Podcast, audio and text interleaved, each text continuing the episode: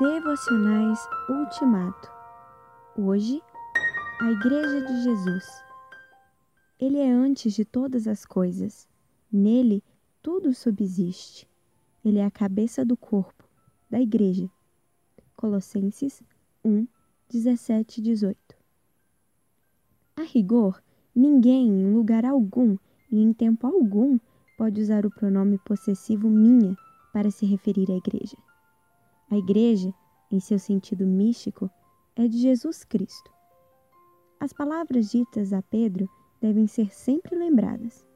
Tu és Pedro, e sobre esta pedra edificarei a minha igreja. Mateus 16, 18.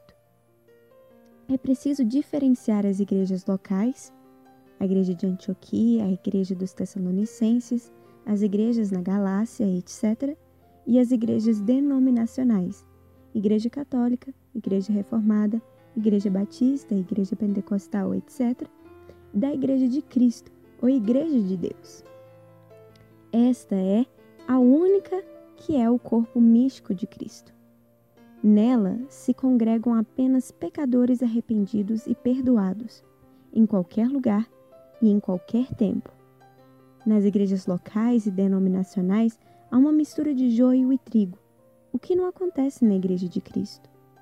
Jesus é a pedra angular e a cabeça dessa igreja, tanto da que reúne os vivos, igreja militante, como da que reúne os mortos, igreja triunfante. Jesus Cristo é a cabeça da igreja e o salvador do corpo. Aleluia.